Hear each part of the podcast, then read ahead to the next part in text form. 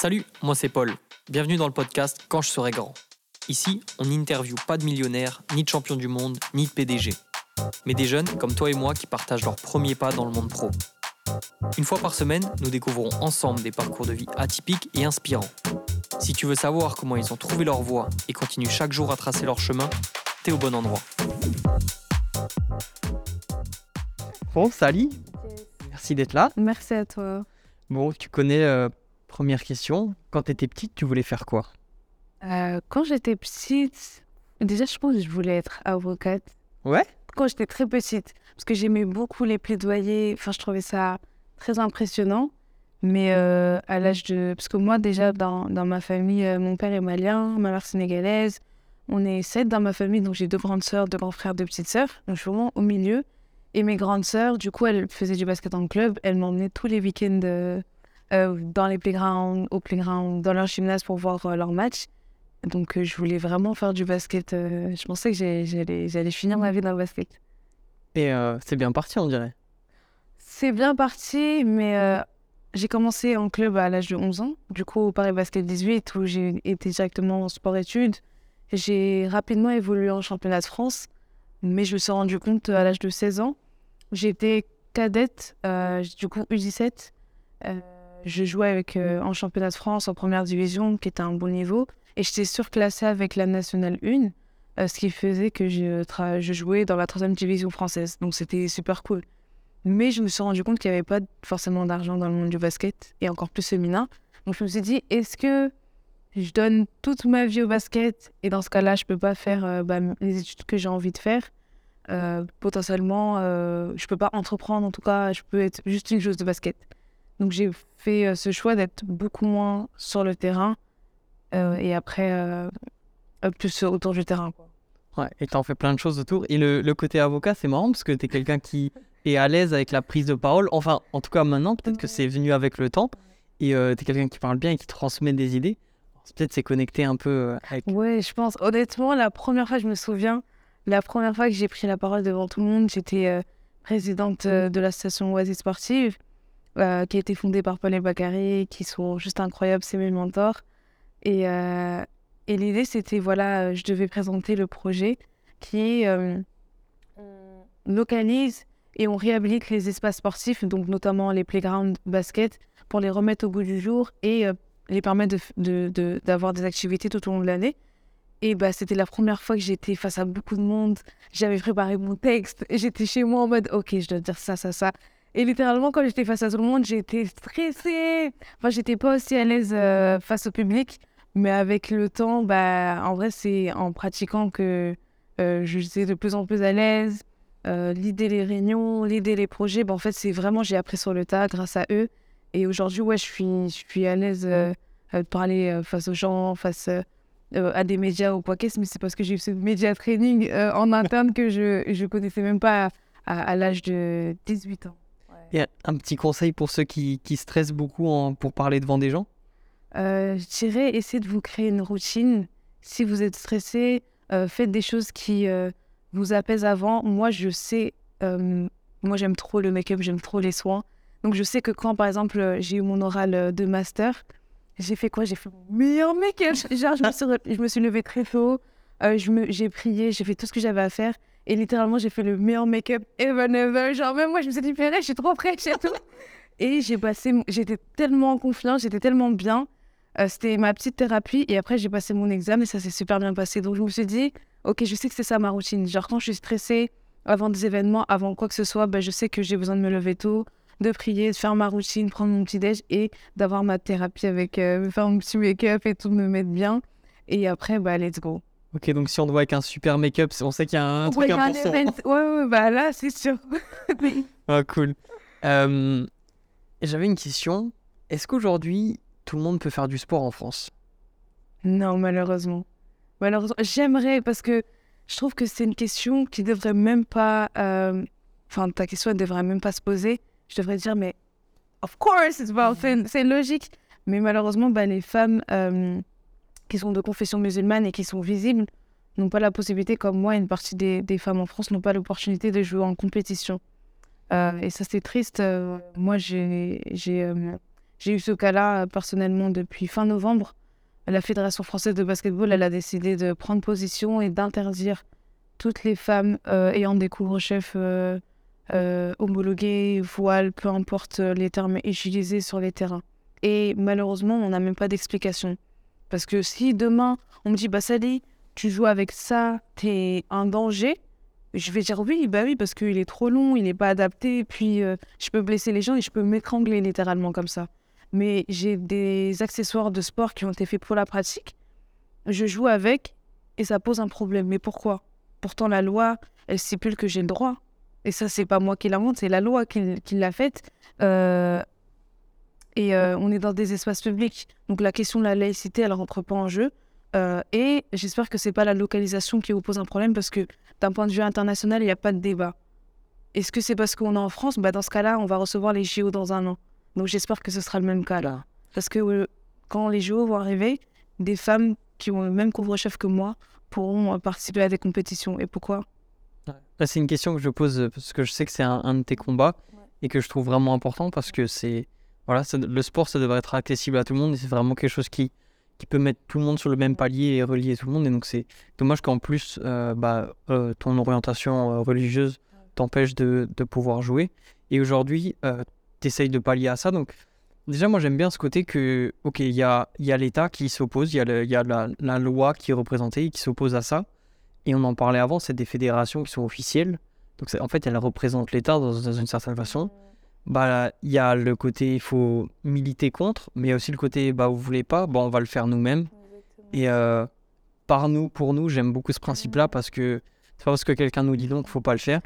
Et du coup, bah, tu as monté ta, ta structure euh, c'est ça? Exactement. Bah, comme tu l'as dit, hein, euh, j'ai, moi, dans un premier temps, quand le 8 janvier, on m'a exclu du terrain, euh, je Donc, dit- tu étais en train de jouer, Non, c'est littéralement, je me- on, on arrive le 8 janvier. Du coup, moi, cette année, j'ai je joue en National 3 au club d'Aubervilliers. Et depuis le début de la saison, je joue avec mon couvre-chef homologué, donc il n'y a pas de souci. Et euh, la règle a été ajoutée en fin novembre. La Fédé a envoyé un, un- un- un message et un email aux, aux, aux arbitres, uniquement en interne. Pas de communication au club, pas de co- communication aux concernés. Ce qui est très étrange, mais on, on pourra en discuter euh, lors d'un autre débat. Et après, euh, du coup, moi, je me retrouve après la trêve à faire le match. Du coup, euh, je me déplace. Dimanche matin, on prend le car, trois heures de, de route. On va à Écodin, dans le nord de la France. J'arrive dans le, dans le gymnase, tout le monde est au courant que je porte le voile. Tout le monde l'a vu. Tout le monde sait, le club, le, le, le- le coach d'en face le sait. Tout le monde le sait parce que là, c'était les matchs retour. Ils étaient au courant que j'étais là. Les arbitres m'ont vu. Je me suis changée. euh, je me suis échauffée avec mon équipe. Je suis capitaine de cette équipe ce jour-là. Je suis meneuse de jeu, donc j'ai un poste comme ma responsabilité. Et deux minutes avant le match, ils arrivent avec leur euh, règlement euh, en couleur, hein, parce que c'était quand même bien préparé, pour me dire Ah, on est désolé, vous pouvez pas jouer. Mais en fait, si tu sais que je peux pas jouer, pourquoi je suis pas contactée? Pourquoi on m'écrit pas? Pourquoi on m'humilie face à tout le monde? Pourquoi on me fait me déplacer pour me dire face à tout le monde? Je suis désolée, tu peux jouer, hein, mais il faut que tu enlèves ton voile. Il faut que tu enlèves ton couvre-chef homologué. Pourquoi? Ah, je ne sais pas, je dois respecter le règlement. Ben non, en fait, c'est pas une réponse. Parce que là, c'est de la discrimination. Parce que je suis dans mon droit euh, de porter le couvre-chef homologué que j'ai envie de porter parce que je suis dans un espace public. Et ça, c'est la loi qui me l'autorise. Et ce sont mes droits. Vous êtes en train de d'atteindre à mes droits, en fait, littéralement. Donc, comment on fait? Et du coup, j'ai été, euh, été humiliée face à tous. J'étais face à une situation d'injustice, mais j'ai dit, OK. Euh, en vrai, les arbitres, c'est pas eux qui ont mis cette règle, c'est euh, la Fédération française de basketball. Je suis partie voir euh, mes coéquipières et je leur ai dit bah, je vais pas jouer. S'il vous plaît, faites en sorte que au moins qu'on puisse gagner ce match-là, qu'on qu'on rentre pas bredouille entre guillemets. Donc on a gagné, j'étais contente. Et quand je suis rentrée sur la route, honnêtement, j'étais au téléphone avec ma, mes parents, j'étais au téléphone avec ma soeur, j'étais au téléphone avec Paul et Bakary, du coup mes mentors. Et j'étais en train de pleurer parce que je me suis dit mais attends, moi, ça fait 14 ans que je fais du basket, 10 ans championnat de France, 6 ans que j'entreprends dans le monde du basket, et aujourd'hui, on me dit, bah non, tu peux pas jouer parce que t'as un couvre-chef homologué. Pourquoi? On sait même pas. Mais, attendez, on, on va où là?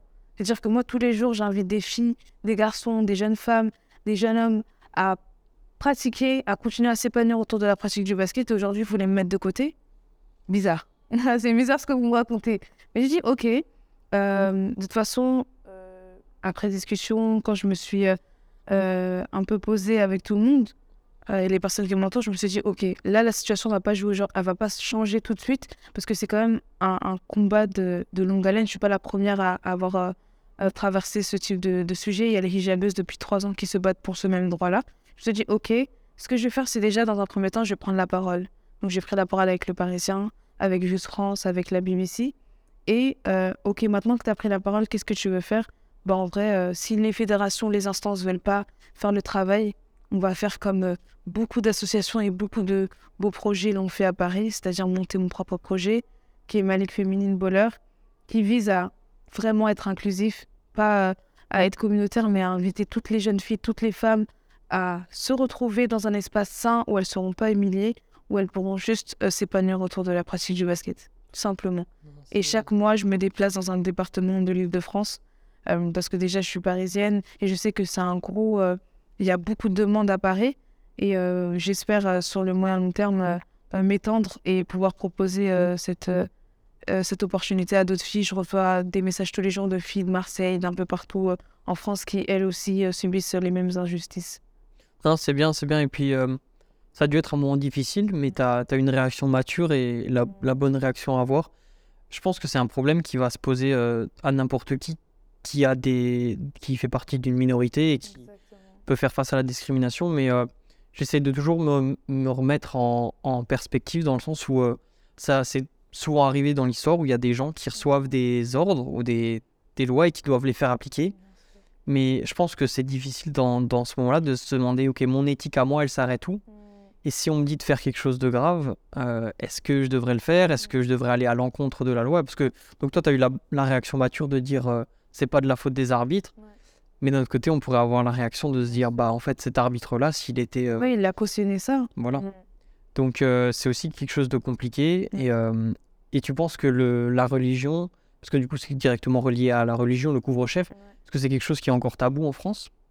Je pense que c'est un sujet qui est très sensible. J'ai pu le voir lors de mon exposition sur le Parisien Juste France, on sent qu'il y a. Euh, les gens n'ont pas cette éducation et une mauvaise compréhension, en tout cas, et une mauvaise éducation autour de la religion, euh, de l'islam, enfin, l'islam, ma religion. Parce que euh, moi, l'image que j'ai de ma religion, parce que j'en apprends tous les jours, mais c'est la paix, c'est le vivre ensemble, c'est comment on arrive à être des meilleures personnes si toutes les valeurs que moi j'incarne littéralement, c'est parce que j'ai la religion en moi. Je, je, on ment pas, on fait, tu vois, on va pas, on va pas, on est juste. Et c'est pour ça que ma réaction face aux arbitres, je me suis dit, moi en tant que musulmane, je vais pas être injuste envers les arbitres qui essayent de, de faire leur métier. Je vais essayer d'être juste et de poser les questions et de me tourner vers les personnes qui ont mis cette règle, parce que c'est pas les arbitres qui ont mis cette règle. Même si aujourd'hui ils cautionnent, donc je pourrais les blâmer, mais c'est pas eux qui sont décisionnaires, c'est la Fédération française de basketball qui l'est. Donc ma religion, c'est littéralement ça, c'est la paix. Et les gens, je pense que ont une mauvaise compréhension de euh, ce qui est ma religion, et j'en suis euh, bah, désolée pour eux.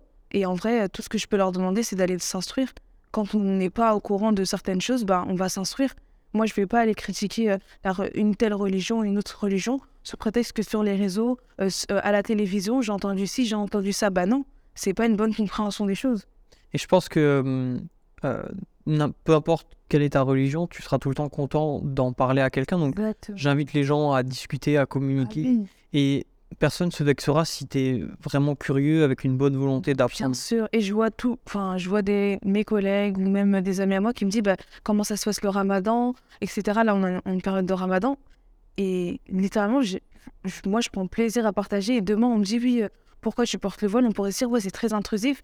Mais en vrai, moi, je suis contente de le partager. Je dis bah, je me sens tout à fait alignée avec moi et je me vois, je me vois pas sans mon voile demain voilà, je reste la même Sally d'il y a 4 ans à aujourd'hui. Mais aujourd'hui, là, je suis à 100% Sally, euh, alignée avec mes principes et mes valeurs. Et c'est vraiment cette connexion euh, euh, de, du corps et de l'âme que je suis là aujourd'hui et que j'aime représenter. Mais c'est important. Et ouais, bon courage à tous ceux qui font le ramadan. Merci. c'est littéralement ça, quoi. C'est-à-dire, euh, moi, je suis, je suis pas du tout gênée qu'on me pose des questions et je pense qu'il y a beaucoup, beaucoup de personnes musulmanes qui ne le sont pas du tout. n'ayez pas peur. Et je pense que c'est beaucoup euh, euh, la peur qui emmène à ce genre de stéréotype de certaines personnes à se dire ah les femmes musulmanes sont comme ci, les femmes musulmanes qui sont comme ça. J'ai entendu beaucoup de commentaires, notamment sur le poste du Parisien, disant que oui, les femmes musulmanes c'est des femmes soumises. Mais une femme soumise, est-ce qu'elle va faire du sport? Et si une femme a envie de faire du sport, mais c'est pas être soumise du coup. C'est une femme qui a envie de s'émanciper. Le basket, on sait le pouvoir qu'a le basket d'émanciper les jeunes filles. Moi, le basket m'a émancipé littéralement. Et aujourd'hui, euh, si je suis Sally qui entreprend dans le monde du basket, c'est parce que j'ai le basket dans ma vie. Donc, comment vous pouvez priver ça si ces jeunes filles, elles sont soumises? Si ces jeunes femmes, elles sont soumises et tu, en, plus, tu es le parfait exemple. Voilà, tu, tu, fais de l'entrepreneuriat, tu as, as, performé dans ce que tu as joué en national tous les gars qui écoutent ça, je peux vous dire que moi j'ai vu ça aller sur le terrain, ça bombarde. Donc euh, non, c'est sûr, il faut, euh, il faut pouvoir faire avancer ça. Et justement avec la ligue, moi je trouve ça magnifique parce qu'on en a discuté tout à l'heure ensemble. Les ligues et les fédérations de, de, sport en France sont quand même très rigides et vachement old school. Et en fait, on se rend compte qu'il y a des, des choses qui peuvent pas évoluer aussi vite parce que c'est lié à l'État, parce que c'est des fédérations. Et en fait, on le voit dans d'autres sports à un niveau plus global, aux États-Unis, tout ça en fait, il y a juste des gens qui, en privé, ils créent leur, euh, leur fédération. Par exemple, pour le MMA, bah, l'UFC, c'est quelque chose de privé. Ils se sont dit, ah, bah, là, il y a quelque chose à faire. Let's go. Et toi, c'est ce que tu veux faire avec Bowler Exactement. C'est que là, je vois vraiment un manquement.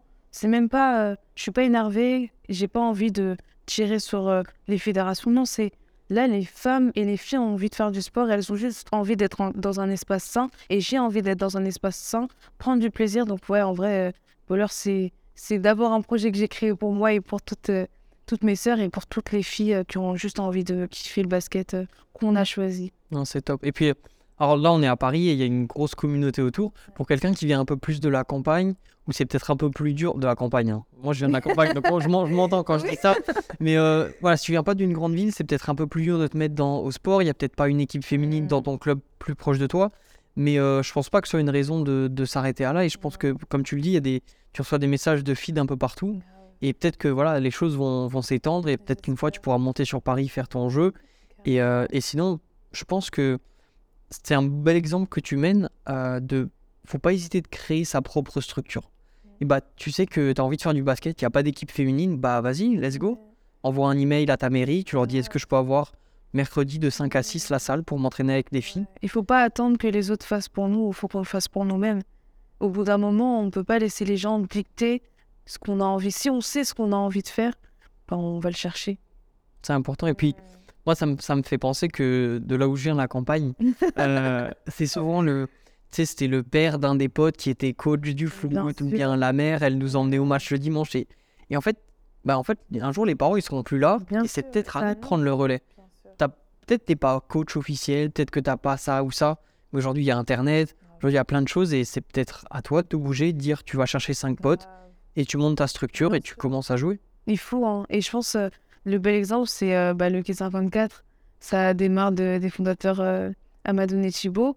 Mais à la base, c'est un tournoi de streetball qu'ils organisent avec leurs potes. Aujourd'hui, c'est le meilleur tournoi streetball, je dirais, au monde.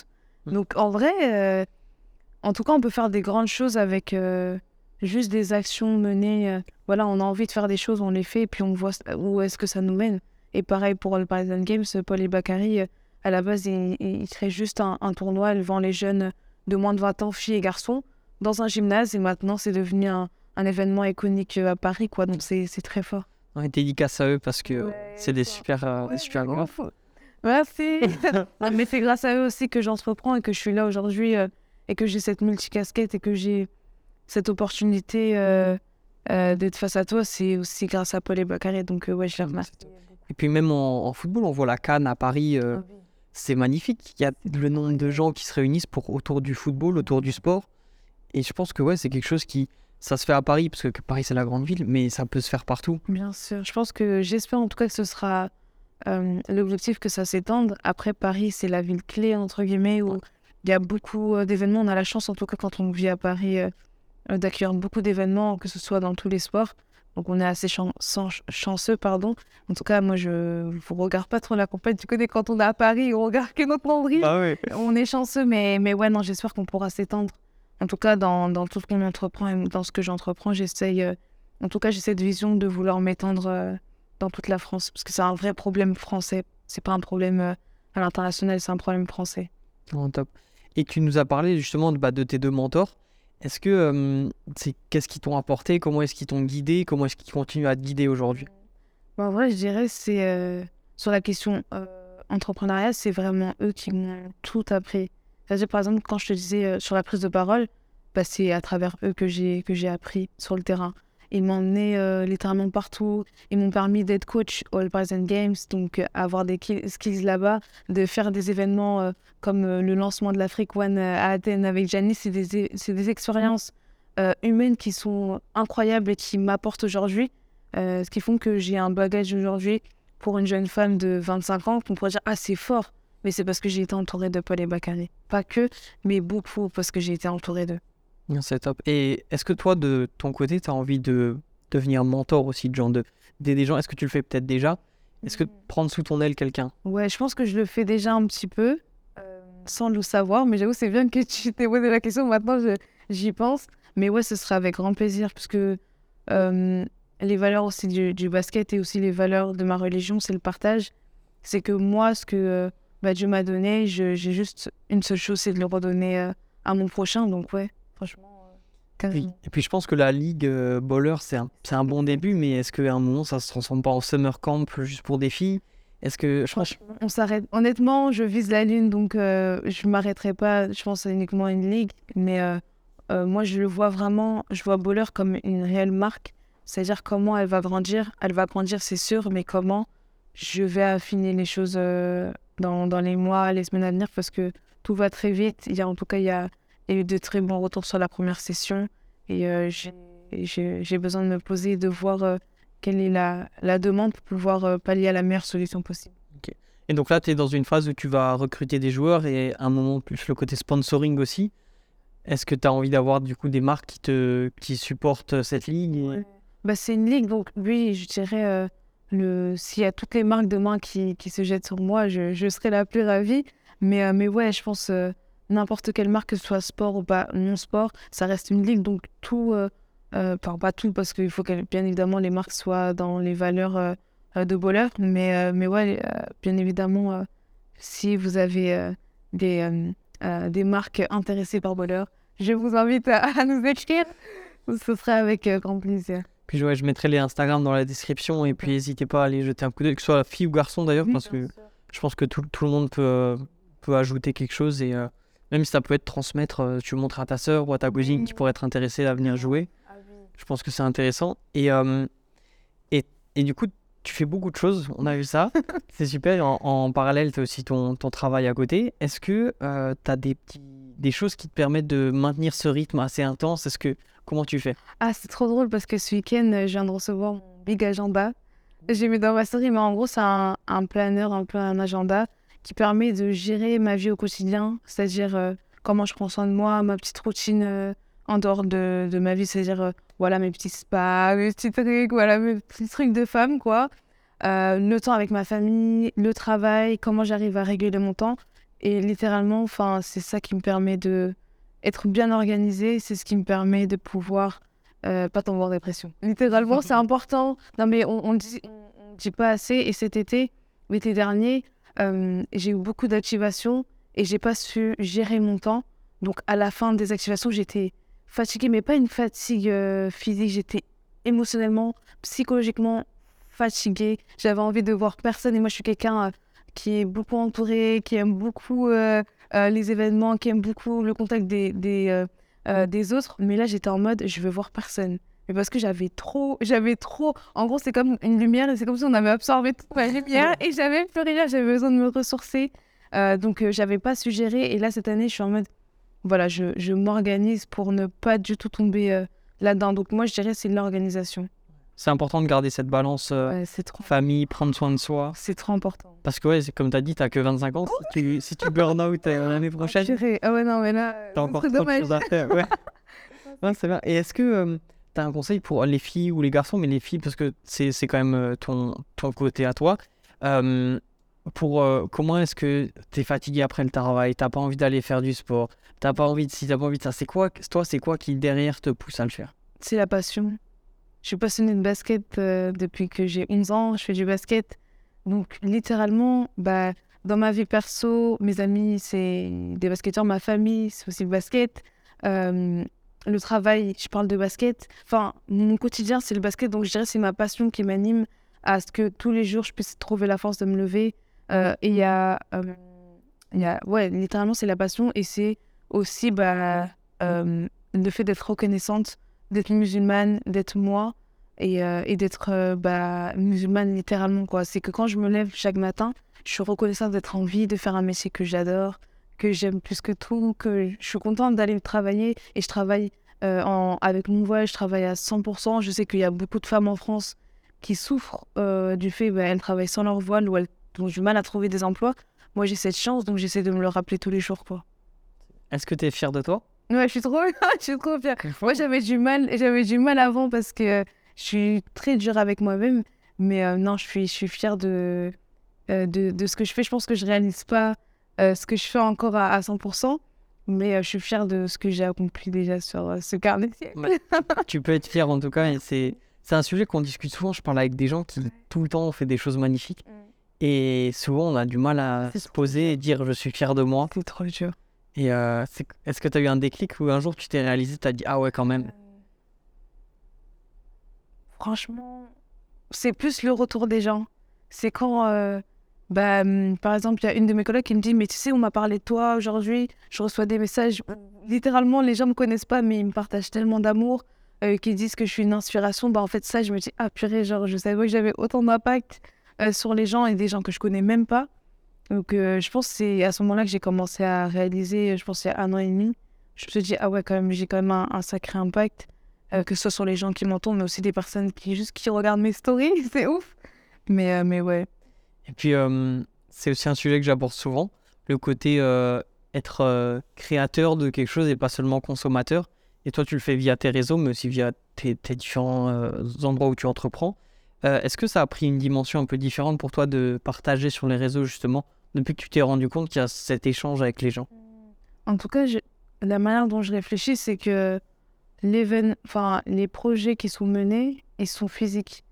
Et ça, c'est du réel et que le digital, c'est un outil qui me permet euh, d'amplifier ma voix et d'avoir une aura qui est plus forte. Mais euh, j'essaie vraiment, parce qu'avant, moi, je suis, moi, j'ai grandi avec les réseaux, c'est-à-dire pour moi, euh, la première chose que je fais quand je me réveille, c'est regarder ce qui se passe sur les réseaux. Mais aujourd'hui, cette vision qui est le plus important, c'est le physique, c'est les projets qui sont, voilà, si demain Instagram meurt, comment j'arrive à encore fédérer et encore inspirer autour de, des projets que je mène et euh, utiliser les réseaux comme euh, amplificateur de ce que je fais. C'est bien. Et je pense ouais, faut que ce côté réel, faut le garder parce que c'est aussi pour ça que j'aime bien connecter en vrai pour faire les podcasts parce que une vraie conversation, ah il n'y aura jamais. Il n'y a rien dessus, c'est impossible. Le digital ne peut pas faire. C'est impossible. c'est important. Puis euh, on joue pas encore au basket en ligne donc. Il y a, il y a une ok moi. c'est pas la même chose. C'est pas la même chose c'est super important le physique et il faut, euh, faut jamais l'oublier, peu importe euh, les avancées technologiques. Il faut qu'on reste sur le physique parce que c'est, c'est, la base. Il faut vraiment que ça reste la base. Et un projet qui est 100% digital est voué à, disparaître un jour. C'est, euh, c'est, dans, c'est là-haut, c'est dans le web, c'est pas, c'est pas ici, on peut pas le toucher. Ah donc, non, non bon, en tout cas, merci beaucoup. je vais mettre tous les liens dans la description, mais en tout cas, il y a tout sur ton profil. Et euh, on se parle à très vite. Trop bien, merci à toi. Ciao. C'est trop cool. Merci d'avoir écouté cet épisode de Quand je serai grand jusqu'au bout. N'hésite pas à le partager dans ta story ou à l'envoyer à un ami. Et si ça t'a plu, tu peux suivre le podcast et lui laisser une note de 5 étoiles. Ça va me permettre de gagner en visibilité et de te ramener des invités de folie. Et si t'as des recommandations, n'hésite pas à me les envoyer sur l'Instagram quand je serai grand podcast. D'ici là, n'oublie pas d'être fier de toi et de bosser dur. On se reparle dimanche prochain. A plus